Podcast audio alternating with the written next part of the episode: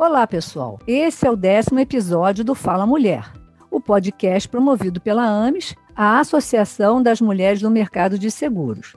Meu nome é Márcia Ribeiro e no programa de hoje vamos falar sobre o reposicionamento estratégico da área de recursos humanos. Temos uma convidada muito especial, a Patrícia Campos, diretora de Gente e Gestão no grupo Mongeral Egon e coautora do livro Mulheres no Seguro. A Patrícia é psicóloga, especialista em psicologia organizacional, tem MBA em gestão de negócio de pessoas, com expertise em gestão de educação corporativa e formação em neurolinguística e coaching. Patrícia, seja muito bem-vinda. Olá, Márcia. É uma grande satisfação poder me dirigir a você e a toda essa linda audiência da AMES. Muito obrigada pelo convite.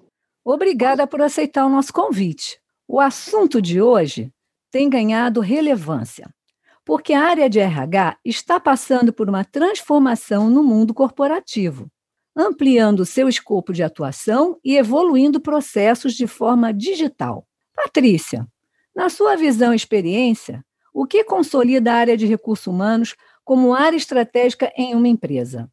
Essa concepção, Márcia, do que, que torna estratégico, ela sempre teve um viés forte e agora cada vez mais direcionado, de que o que torna o recursos humanos estratégico é o quanto todas as práticas, ações e os processos de uma área de recursos humanos, elas podem contribuir para que a estratégia de negócio da organização se realize.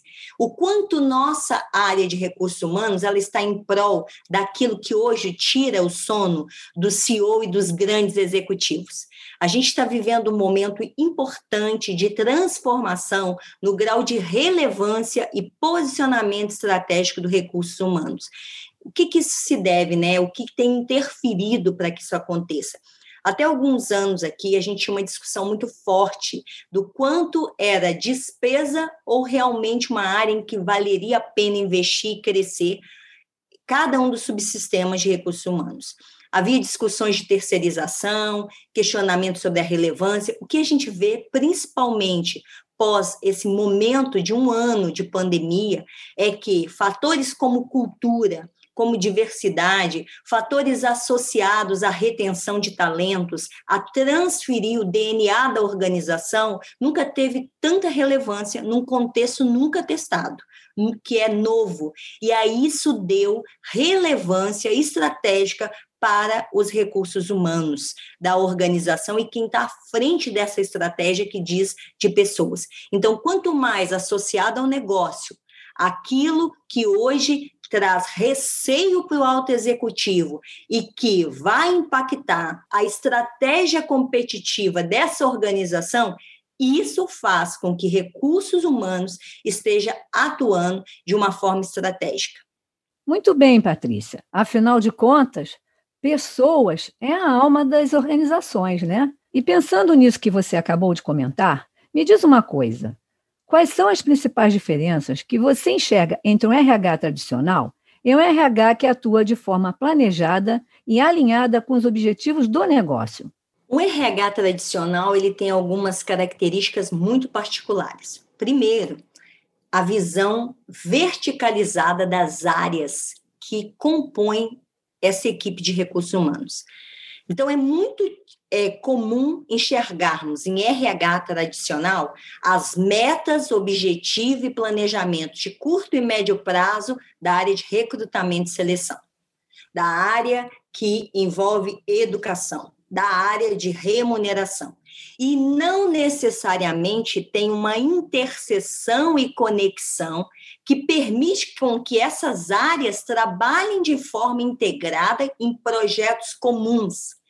Isso tem o risco de aflorar um certo nível de competitividade para que as entregas departamentalizadas ganhem protagonismo e deixe de lado o fator mais relevante, que é juntos estamos trabalhando para aquilo que a organização tem como estratégico, um outro ponto é que, ao trabalhar verticalizado e com seus compromissos de área, você não faz uma gestão dos talentos, você não contribui efetivamente para uma retenção e você não tem subsistemas integrados para enxergar desempenho e performance dos funcionários, dos colaboradores.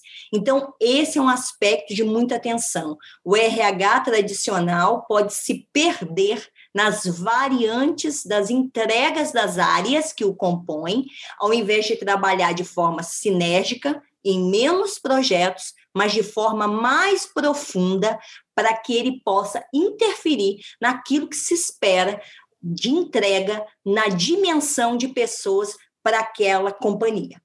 Muito bem, me parece ser um processo muito dinâmico e inovador, porque você tem que acompanhar a evolução. Então não pode ser estático. Tem que ser exatamente como você disse, né, Patrícia? A partir dos seus últimos comentários, a sua experiência à frente de subsistema de RH, como educação corporativa, atração de talentos, engajamento e remuneração e benefícios, como você acha que gestores de RH podem virar a chave para tomar todas essas frentes de atuação nas áreas estratégicas que trazem impacto positivo nos resultados. Eu avalio que um fator que vai ser assim preponderante, que vai facilitar e que vai permitir com que haja essa sinergia, vai estar muito associado aos temas que são tratados e que estão na pauta estratégica do recursos humanos. Então, hoje a gente tem temas como flexibilização de trabalho. O contexto de pandemia e pós-pandemia vai gerar questões cada vez mais intensas associadas à flexibilização de trabalho. Então, nós temos que pensar isso, assim, como isso impacta as diversas áreas de forma integrada. Como é que nós vamos passar agora a treinar nossos profissionais? Como nós vamos avaliar grau de aderência lá na área de atração, aos valores? Como que em educação corporativa eu vou transferir esse componente da cultura da organização, se a pessoa pode estar em casa, outro pode estar alguns dias na organização, se pode estar trabalhando de uma cidade em que você nem tem unidade de negócio ali, Aqui, ali você tem um colaborador, mas ele não tem um escritório formal, um espaço físico. Então, esse é um ponto que vai envolver remuneração, que vai envolver retenção de talentos que as pessoas vão estar buscando. Então, é uma forma de estarem atuando de modo mais estratégico. Hoje está em alta a questão da saúde mental. Então, nós temos que discutir, e saúde mental não está a cargo de uma área, mas de tudo que é feito e é gerenciado para que a gente possa cuidar disso. Vai além do SESMIT como um subsistema, vai além de só quem está cuidando da parte de cultura de engajamento, mas envolve todos, até mesmo educar os líderes para entender que esse é um assunto sério e que pode, por vezes, ser encarado como frescura. Outro assunto que está fortíssimo, que essa ideia do EVP, né, desse Employee Value Proposition, qual é a proposta de valor que a empresa oferece para os seus funcionários, assim como claramente a ideia do employee experience. Muitas vezes a empresa quer oferecer para fora e para o cliente ricas experiências, experiências tecnológicas, mas nós vemos, Márcia, na prática, que muitas vezes falta traduzir isso para os seus próprios colaboradores, uma experiência inovadora, uma experiência digital naquilo que ele vivencia.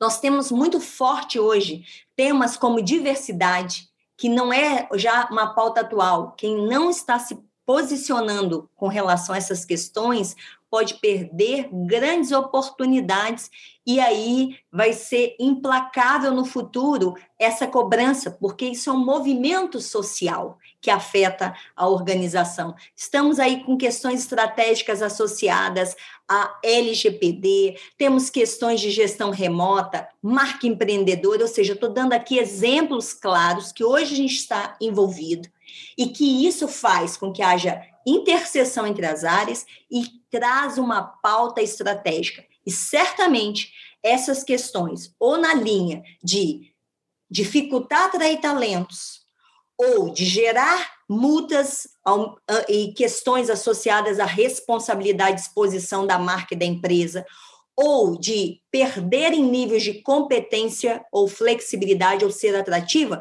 pode afetar a organização. Isso, no final, vai impactar nos números. Então, posicionando de acordo com temas altamente relevantes hoje, faz com que as áreas tenham um mote estratégico e agrega valor para a empresa, sem dúvida. As inovações são avassaladoras. Como que os processos acontecem tão rapidamente que talvez as pessoas não se deem conta dessa velocidade? Será que todas elas, principalmente os principais gestores em uma organização, percebem o quão isso é importante? Quantas minúcias e detalhes estão intrínsecos nesse grande processo que é o planejamento estratégico do RH e suas conformidades? Patrícia, me diz uma coisa, Patrícia. E qual é o caminho para medir o sucesso e o desempenho da área de recursos humanos? Nesse contexto, qual é a importância de acompanhar indicadores como turnover, headcount e pesquisa de clima? Esse é um rico tema e eu vou começar, Márcia, com uma coisa bem simples. Antes dos indicadores, que a gente tem um longo caminho para falar na linha de People Analytics, mas eu queria dizer duas coisas assim que eu aprendi nessa trajetória, né? Uma forma clara que não está só associada a número, mas para você medir. E é um rico indicador para qualquer recursos humanos. Primeiro, quais são as reuniões que o RH participa?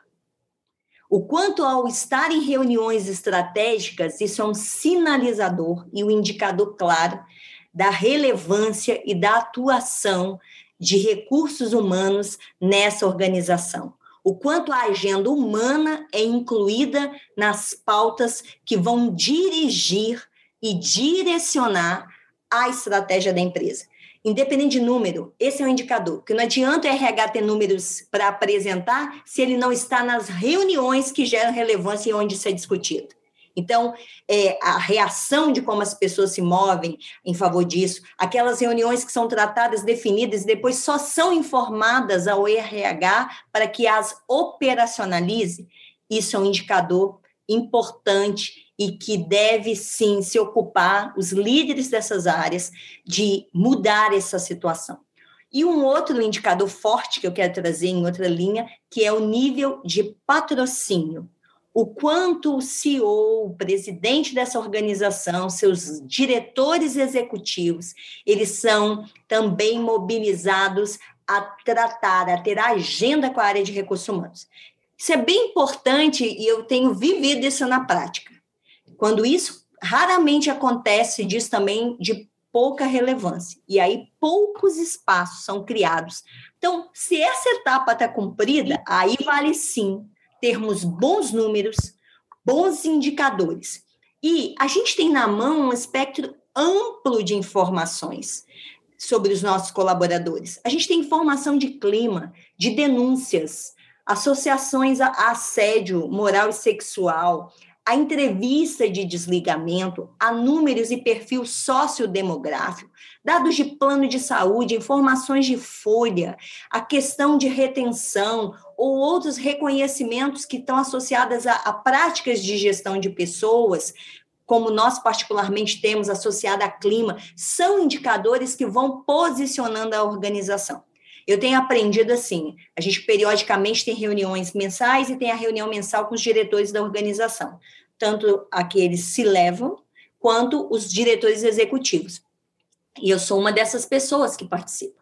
Então, eu procuro levar menos pautas, mas respaldar minhas apresentações em números que vão sensibilizar e que às vezes a organização não tem acesso porque claramente são dados de recursos humanos. Então, quando eu tenho a oportunidade de levar esses números, trazer clareza e conexão com estratégia, ou com despesas, ou com receitas, ou com otimização, isso faz muita diferença. Então, aquela famosa frase de que o que a gente não mede, a gente não pode gerenciar, é totalmente real. Mas não adianta se mover mobilizando colaborador da área de RH para olhar os números, se você não trabalha os números. Aí é só dar trabalho ocupar um funcionário para dados que, se não forem bem usados e não forem os dados certos, porque o dado tem que traduzir a resposta para as boas perguntas.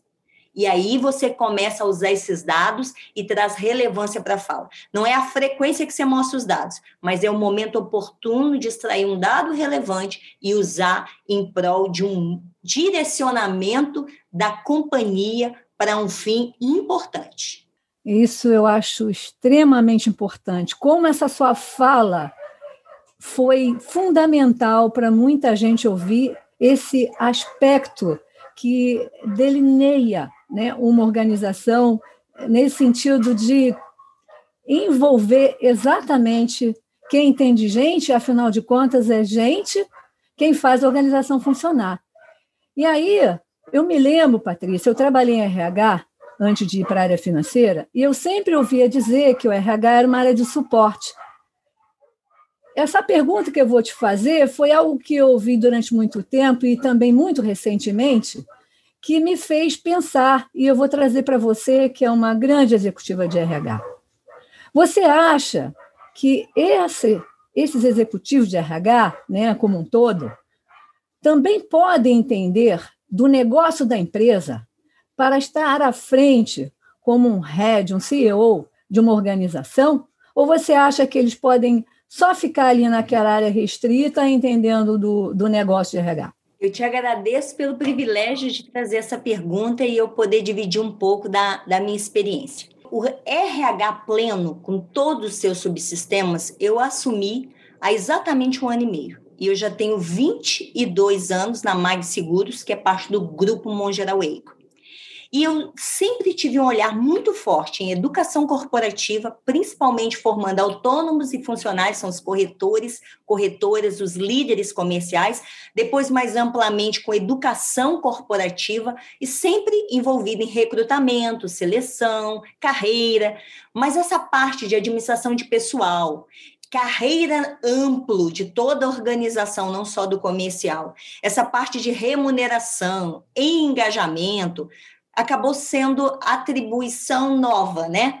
E sabe o que fez toda a diferença? Assim, para mim, para eu estar hoje, que é, um, é só cargo, é um momento, é uma posição, né? Não diz do que a gente é, diz da posição que a gente está agora, que é de diretora de gente gestão, que é como nós chamamos lá, a minha bagagem associada ao negócio. E não é minha interpretação, Márcia. Eu ouvi de um dos nossos conselheiros e um dos sócios, também tu é dono, que é pai do nosso presidente, ele disse assim: para mim, a maior razão de você estar tá nessa posição é a sua origem. Você nasceu dentro de uma unidade de vendas, que é o negócio da organização. Você conhece do portfólio da companhia e você, por essa razão, você consegue entender a máquina de back-office e como ela tem que suportar o negócio. E conhece o cliente, porque minha origem foi visitando a clientela, foi estando com o corretor, que é a célula original desse negócio como autônomo, e entendendo. Então, hoje, mesmo no estando, eu trabalhei nove anos numa unidade de negócio. Eu já estou há mais tempo na matriz, há mais de 13 anos. Mas eu não perco essa visão de como a dinâmica se dá ali. Claro, aprendi muito com a visão do back-office, mas entender do negócio. Eu posso estar numa reunião que eu vi o movimento com menos complexidade do negócio e vi como esse negócio foi ramificando e ampliando.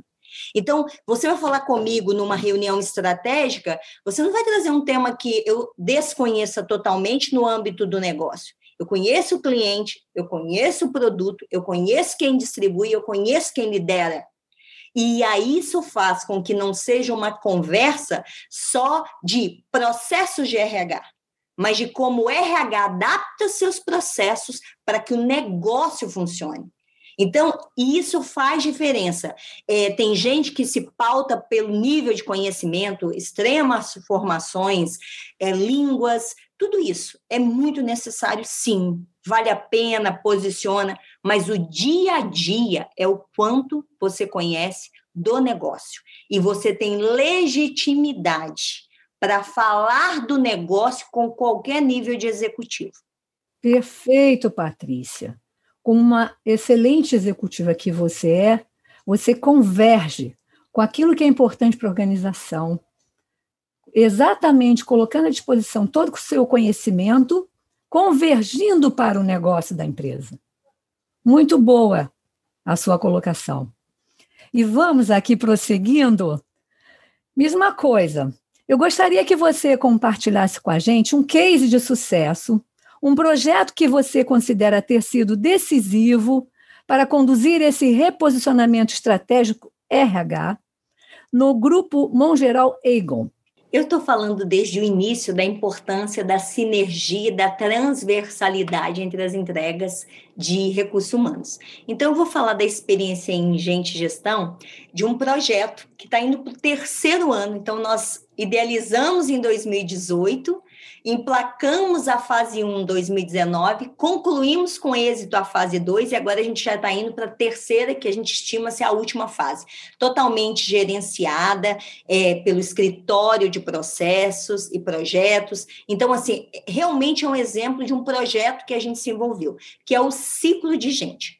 O ciclo de gente é, aquele típico projeto que eu aprendi que faz com que dê certo. Você tem que ter três requisitos, que foi meu aprendizado e eu ouvi isso de um professor da Dom Cabral e eu vi na prática. Ele disse: Você quer que um projeto dê certo? Três coisas. Mobilize recursos humanos para se dedicar a ele. Segundo, invista capital, tem que ter dinheiro, porque se você não tem, ele pode naufragar. E terceiro, dedique tempo para que o projeto dê certo.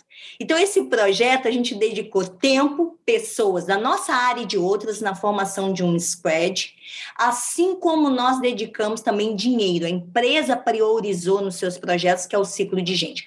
O ciclo de gente, ele casa a estratégia de avaliação e de, de performance sustentada dos nossos colaboradores através de uma análise profunda dessas pessoas. Então, ele teve a fase 1, que foi criar a primeira etapa do sistema de gente. Então, o sistema consumiu muito desse projeto, mas ele não é a essência, ele é a condição para que o processo aconteça que é avaliar, associar a avaliação da performance à meritocracia, ter perspectiva das pessoas que estão desalinhadas dos objetivos, dos valores e até das entregas ou comportamento que a empresa espera e também diferenciar e sinalizar aqueles que estão de acordo. Então, o ciclo nos permite avaliar pessoas que estão em formação, pessoas que são mantenedoras da organização, pessoas que podem e necessitam se desenvolver,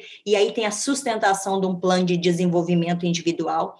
E assim como eu tenho as pessoas para potencializar, que eu posso responsabilizar e desafiar, não é só promoção e mérito, mas também em desafios de projetos, em aprendizados, experiência em SureTech, com inovação, assim como aqueles que eu tenho que avaliar para novos desafios. E isso é feito através de muita transparência, que nas nossas pesquisas de clima eram apontados como um ponto de possível fragilidade. Mesmo as melhores empresas para se trabalhar, essa questão do mérito, favoritismo, reconhecimento, salário, sempre é um ponto, né? Então, a gente teve isso como uma ferramenta para atacar, dar transparência. Então, o líder avalia as pessoas formalmente, essa avaliação é visível, então o que ele fala, ele pensa, não é só dito, mas tem um registro histórico que a gente pode acompanhar a trajetória do nosso colaborador. Ele desenvolve em parceria um plano de desenvolvimento, mas o que eu, enquanto liderança, entendo de um colaborador isso vai para uma discussão de um grupo colegiado. E essa avaliação e a proposta de desenvolvimento do colaborador vem de uma rica discussão, em que o líder diz a percepção, então eu passo a, tornar os nossos colaboradores conhecidos, e, por fim, eu passo até um momento em que aquele colegiado também se posiciona a respeito daquele profissional e diz: esse profissional tem precisa reagir, ele está num momento ótimo, queremos reter, E assim vai. Isso tudo é muito transparente. Além disso, a gente criou na ferramenta a possibilidade de feedbacks pontuais de toda a organização, seja o CEO a qualquer outro cargo, você pode escrever e dar seu feedback construtivo, a gente prepara as pessoas para isso. A gente, nesse sistema, pode ter um currículo atualizado, é como a gente diria um LinkedIn corporativo né, da empresa. Então, a gente consegue ver os talentos, a gente consegue filtrar pessoas com competências que a gente está buscando, porque a gente tem esse histórico. E fora isso, ele retroalimenta todos os subsistemas. Por quê? Na hora que eu tenho vaga interna, eu olho ali. Quando eu tenho promoção mérito e eu preciso olhar quanto tempo que as pessoas bem avaliadas como potencializar ou avaliar novos desafios não tem aumento, o quanto a área de remuneração está estratégica na retenção dessas pessoas, eu consigo avaliar quem oferta cursos prioritariamente, se não é, é dinheiro, né, orçamento suficiente para todos, como eu priorizo? Então, isso traz muita clareza e transparência. Não quer dizer que os mantenedores não são alvo, mas tem um momento que a organização ela tem que ter dados que permitam dizer assim, quem eu priorizo? Então, eu reputo esse sistema como uma ferramenta valiosa nesse processo no que nós estamos fazendo, Márcia, porque assim, permitiu a integração. Então, uma área não vai falar sem reportar ao, ao ciclo. E até o tempo que a gente dedicou, as pessoas que se envolveram e o dinheiro que foi investido, leva com que a área de gente gestão possa olhar assim: nós temos que nos respaldar ali. Porque se a gente confia e investiu, ele tem que ser nossa ferramenta. E como isso fica assim no acesso, começa a permear a cultura, como a gente sustentou tudo isso no nosso plano de comunicação. Então, assim, foi um trabalho bem sucedido. Inclusive, nós somos Mongeral Egon. A Egon, a base é na Holanda, né? E eles têm um prêmio que é Egon Global Awards, que é o reconhecimento das melhores práticas mundiais nos 20 países que está a EGO. E esse é, projeto ele foi reconhecido e ganhou na categoria desse aperfeiçoamento de processo como um modelo que poderia ser copiado pelas outras empresas EGO no mundo. Então, não é só um mérito nosso, foi digno de ser reconhecido é, mundialmente também. Bacana, Patrícia. Parece um processo gigante com muitas minúcias e interconexões. Muito bacana mesmo. Partindo desse princípio que você trouxe agora, dessa sua experiência belíssima, me diz mais uma coisa aqui. Durante o ciclo de gente e ao longo de sua carreira, quais são os principais aprendizados que você acha que podem ajudar outros gestores de RH que estão buscando atuar de forma plenamente estratégica?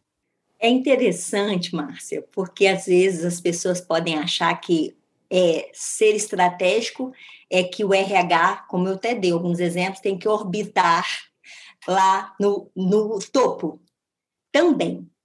Mas o que faz, e aí eu compartilhando o que eu tenho vivido, o que faz ser relevante, ser estratégico, é o quanto a gente é capaz de transitar em todos os níveis e muitas vezes descer para ouvir aquele que é o ponto focal com o cliente, que é o que sente o efeito das nossas ações. Então, assim, um diferencial para mim que eu destacaria para as pessoas que estão nos ouvindo, sejam profissionais de RH ou não, é a gente atentar para isso. A resposta muitas vezes vem da base. É quem está sentindo a dor, quem está ouvindo o cliente que vai te ensinar. Pergunte, Tenha coragem de perguntar. Eu gosto disso. Ontem a gente estava fazendo um evento que eu faço agora quinzenal. Esse ano o mote é Gente em Ação. É, é, e aí nós estamos trabalhando com o nosso time de recursos humanos. E está sendo muito bom, a gente está melhorando. Mas eu falei, eu vou pegar aqui quatro pessoas aleatoriamente, um de cada área, novos, mais veteranos, e vou perguntar assim: o que você está achando? Foi um áudio, 30, 40 segundos, eu queria muito ouvir você. Essa estratégia está funcionando? O que, que é bom? O que, que você faria diferente? O tom é adequado, que a gente está tendo tempo? Ou seja, uma pergunta eu estou pegando dentro da nossa área, mas isso você pode fazer em tudo que a gente faz. E buscando as pessoas, eu ouvi áudios e alguns escrevem dicas que eu falo, que sacada, que coisa importante. Então, nós temos que, se nós somos de gente, de pessoas, nós temos que parar de ficar isolado no ar condicionado da empresa, não estamos mais, mas às vezes estamos no ar condicionado e no conforto da nossa casa, que às vezes é diferente da realidade daquele que trabalha para nós. E nós temos que ser sensíveis às demandas, às necessidades, às dores, à realidade. A gente fala tanto de diversidade, mas a gente tem que ter um RH diverso. Nós temos que ter todos os níveis, raças, gênero. A gente tem que ser uma amostra da representatividade que a gente tem que ter na organização e ser capaz de ouvir. Porque quando você tem essa representatividade, você é capaz de entender e perceber todos os níveis que tem. Porque é a amostra real da sociedade brasileira. E isso é relevante para a organização. Se eu trabalho numa empresa que é uma seguradora especializada em vida e previdência e que se orgulha de atender toda a pirâmide da organização, a minha amostra de funcionários tem que percorrer toda essa pirâmide, que é a realidade da sociedade, porque aí eu faço coisa prática. Outra coisa, eu diria assim, para vocês que estão nos ouvindo, cuidado para não ficar consumindo energia demais com pequenas coisas que para quem vai ser o alvo não é tão significante. Então, às vezes, é, a gente se consome, e eu já fiz isso muitas vezes, com inúmeras pequenas atividades, e não consegui encapsular em guarda-chuvas, que tem mote, tem propósito e tem objetivo estratégico ao final. E aí consome-se, não parece ter coesão, está integrado, parece uma série de iniciativas e que as pessoas não entendem. Quando eu disse do ciclo, eu citei plano de comunicação, porque não é só fazer bem feito, você tem que mostrar que está fazendo bem feito. Isso tem que estar na mentalidade do colaborador que isso conversa com isso e que tem isso como propósito. Eu não posso falar de um programa como nós lançamos o Plural, fala de diversidade, se eu não concatenar uma série de estratégias em todas as áreas e com os líderes, com os altos executivos e que isso seja sustentado. Eu tenho etapas para seguir. Tem momentos que você vai ter que, antes de trazer a ideia, vender muito para o board, para os altos executivos, ouvi-los, permitir participar. Aí você vai transbordar essa estratégia para os outros líderes, aí em outros níveis, vai ouvi-los, vai vender ideia, até que você atinja toda a massa. Esse trabalho consome? Consome. Mas não adianta achar que você vai fazer sem passar essas etapas e que vai conseguir êxito. Então, selecione seus objetivos do ano. E às vezes é selecionar e dizer não. Eu tive perguntas do meu próprio time: ah, vamos fazer ações solidárias de cidadania? Eu falei: não, não queremos fazer qualquer coisa. Ação solidária não é pegar, juntar roupas usadas e levar no, no orfanato ou levar no asilo. Isso não é cidadania. É muito além disso. E para que isso funcione na organização, a gente tem que dedicar tempo, tem que dedicar recursos, tem que ter estratégia forte e às vezes vai mobilizar recurso financeiro também. Então, quando for decidir fazer algo, faça forte. Outra coisa que a gente voltou atrás com uma lição aprendida. Ah, vamos fazer programa de training. Para a gente hoje, às vezes, é mais estratégico investir no programa Jovem Aprendiz, que a gente chama de Conexão Aprendiz, que a gente vai buscar mais talentos, do que fazer hoje um trainee sem estar com o propósito pleno de um trainee cumprido. Então, não lança moda. Modismo não leva recursos humanos a nada. Tem uma coisa que eu acredito. A gente, enquanto líderes, e aí eu estou falando para os líderes de recursos humanos, não importa a posição, se é gerente, se é supervisor, se é diretor, são cargos, mas é a responsabilidade de gerir os sistemas de RH. Você está nessa posição, cuidado para você não estar tá começando coisas que você não sustenta que não está preparado vendo o fim. Que às vezes a gente não vê o fim do impacto, mas as etapas que a gente quer seguir e essa venda a gente tem que ver. Eu digo que isso é similar a você iniciar com um antibiótico, que tem que ser sete ou dez dias, e você parar no primeiro ou segundo dia. Quando as ações de recursos humanos não são bem defendidas e não estão consolidadas, você corre o risco de criar maior resistência naquilo que era uma bactéria. Então, tem que ter clareza e ser contínuo. Se eu posso deixar uma mensagem que não vem de livros, mas vem do que eu tenho vivido nesses 25 anos que eu já estou na área de recursos humanos ou em seus subsistemas, estamos nessas poucas coisas, mas que eu acredito que se puder ser bem aplicada, pode evitar algumas dores de cabeça nessa trajetória dentro de RH. Patrícia, é impressionante como você foi cirúrgica nesses seus comentários e dicas, que eu tenho certeza que vai estar auxiliando, desde o júnior ao sênior, posições estratégicas de RH. Continuando aqui essa conversa muito interessante, que eu tive a grata satisfação de fazer com você. Eu quero lhe agradecer muitíssimo pela sua generosidade em compartilhar todo o seu conhecimento, pela sua participação aqui no Fala Mulher. E eu gostaria de pedir a você, se você quer deixar o seu contato profissional para os nossos ouvintes, caso eles queiram se conectar com você no LinkedIn e conhecer mais sobre o seu trabalho.